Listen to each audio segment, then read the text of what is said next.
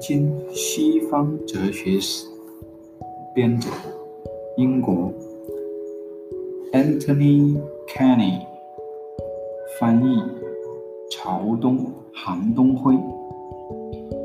第二章：中世纪哲学，作者 Paul Vincent Spade。第三节：波爱修。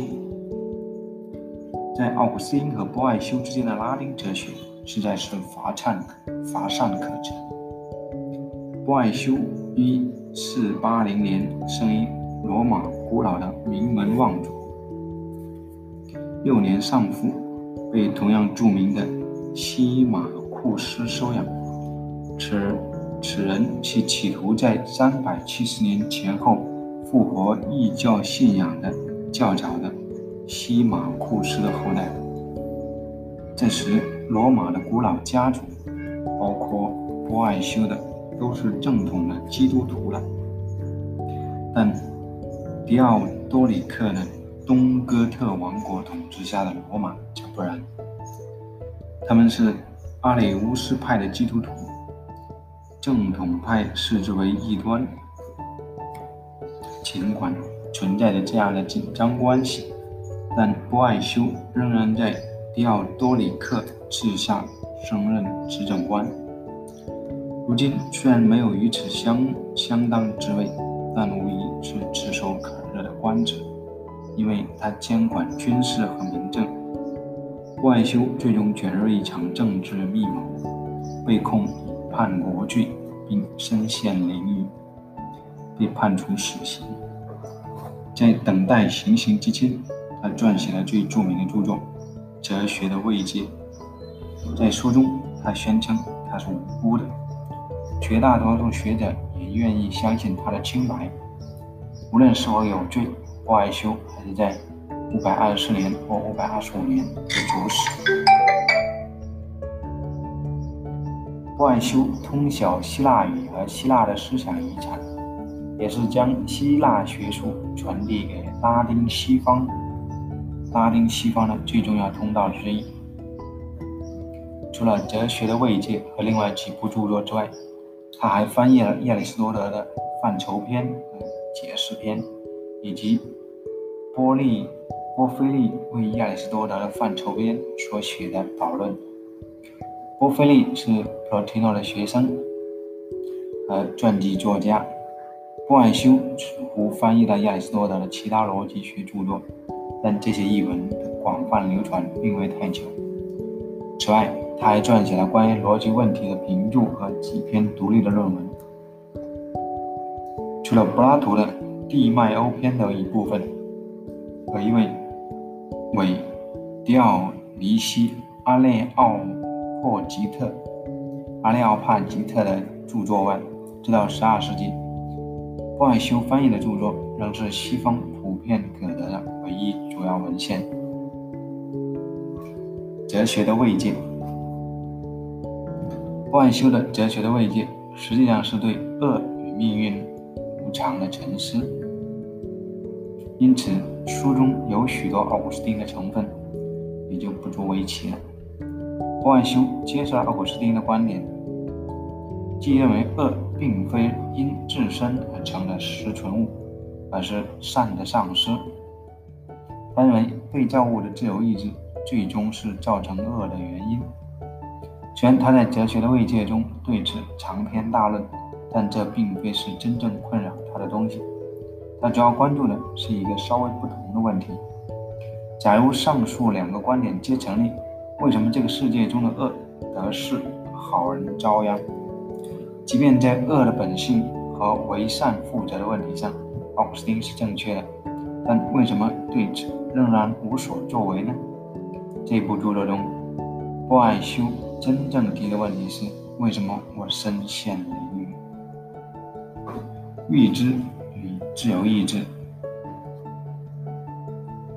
在哲学上，或许哲学的慰藉最有意义的部分出现在第五卷，也是最后一卷。在那里，波爱修承认。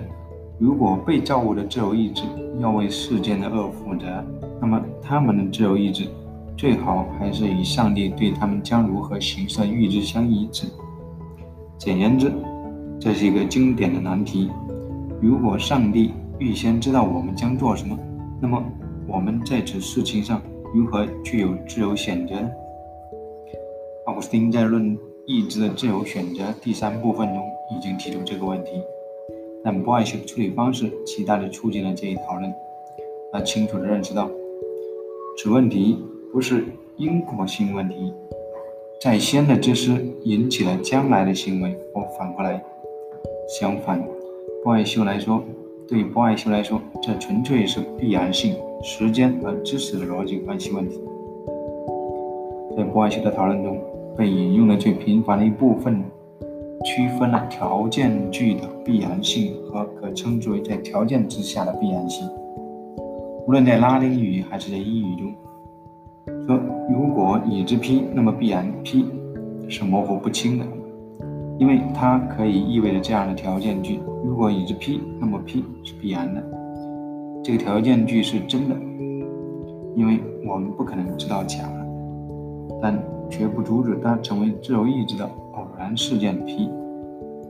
它可以意味着如果已知 P，则 P。仍是必然的事实，这一条件可能会蕴含它不是自由意志的偶然事件 P，至少在已知 P 的同时不是。但是就在后一个断言确实是预知与自由意志不相容的时候，似乎又没有理由相信它一般而言是真的。当然，对这一问题来说，任何严肃的处理方式都必须在这一区分上是清楚的。但是外修并未止步不前，因为关于未来尚有可怪之处。例如，我们不知道明年今天是否会下雨，这超出了我们理解范围。但是我知道届时要么下雨，要么不下雨。是否下雨是关于未来的偶然事实，而要么下雨，要么不下雨却是必然事实。外修的要点可以概括为如下：关于未来虽然能够知道的东西，如果不只是满怀信心的预言，而是实际的知道，那么看起来要限定在必然的东西上。因为若 P 是关于未来的命题，则似乎我们就就不仅仅是如果已知 P 则 P 这个平淡无奇的必然性，而是更强的必然性。如果已知 P，则 P 乃是必然的事实。在这样情况下，预知就与自由意志完全不相容了。波爱修以天才般的手段处理这个问题，他把上帝移到时间之外。虽然他不是第一个采取这种策略的，但在拉丁传统中，他却是在这个问题背景上跑如法炮制的第一位杰出作家。他的理论认为，上帝并不像我们那样把事件视为一个接一个的展开，而是在一种永恒的当下，同时看到一切事件。事件的排序保留在上帝的洞察力当中，他知道一切事件的先后，但他并不顺至经验他们，他们全部都同时呈现给上帝。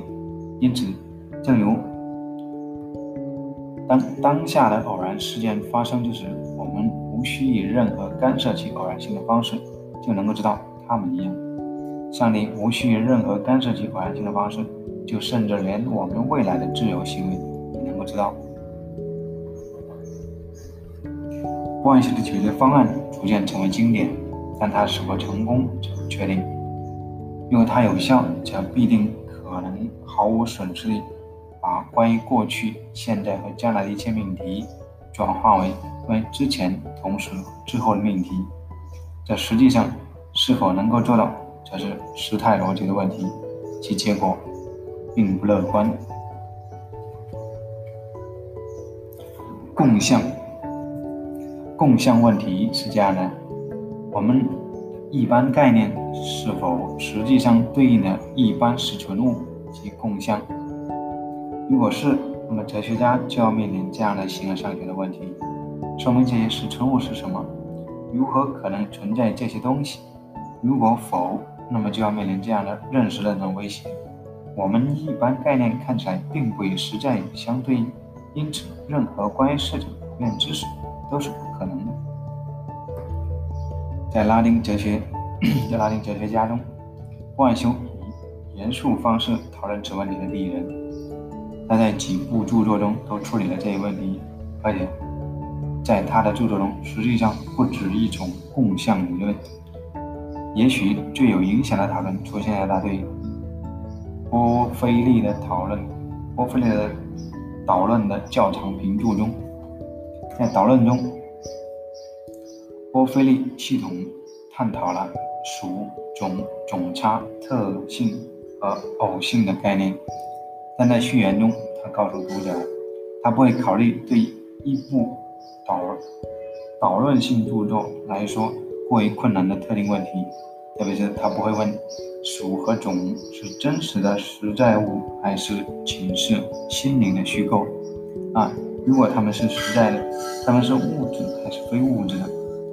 第三，他们是与可感受相分离，如柏拉图的形象，还是被作为其结构中的一部分，如亚里士多德式的本性？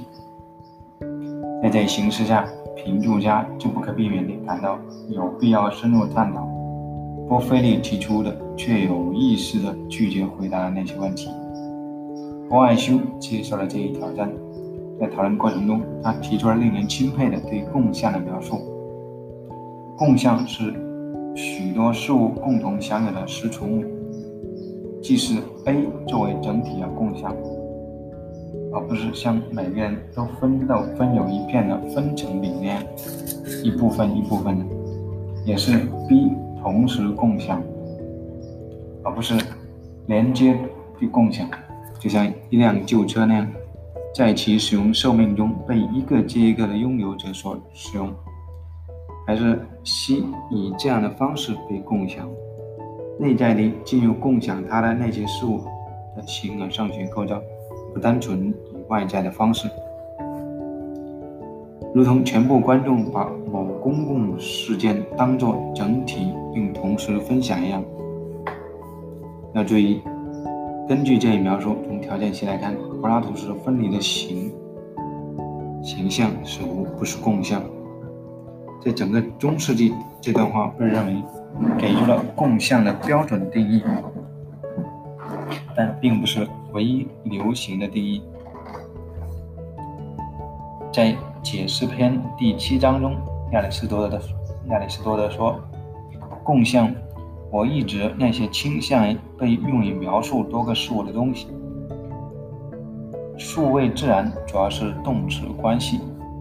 在中世纪，作家通常认为，基于更基础性的形而上学关系的动词关系，亦可被称为数位。这样，按照亚里士多德的定义，共相问题就成为是否存在。”在形而上学意义上的数位多数事物的实存物呢？在中世纪，共相问题既以波爱修的方式，也以亚里士多德的形式得以讨论。尽管没有先行的理由使我们认为，在一种意义上相信共相存在的人，也必须在另一种意义上相信他们，但事实上，这是中世纪最通常的情景。不过，也仍然有些有趣的例外。例如，十二世纪的彼得·阿布拉尔·波爱修本人，在他对波利波菲利导论的评注中，采取了一种有时被称为温和的实在论的观点。他说，他是从亚弗洛底西亚的亚历山大那里得到这一番理论。后者是三世纪著名的亚里士多德评注者，他否认共相是实在的，又认为这并不危害关于世界的普遍知识。我们的一般概念是基于实在的，即便它们并不基于实在中的一般实存物。进行这一工作的方法实际上是抽象理论，波爱修称之为划分。对波爱修，也对所有温和的实在论而言。困难在于清楚地说明这种抽象究竟是如何起作用的，而他对此几乎未置一词。在其他篇章中，外修重返共相问题，其中几篇系列作品被收入神学论文中，其中有一些补充了他对波菲利的评注，但还有一些，特别是他在《论三位一体》中主张一种允许最终存在共相实在物的理论。所有这一切篇章此后在中中世纪得到广泛的阅读，并激发了后后世形形色色的中世纪共享理论。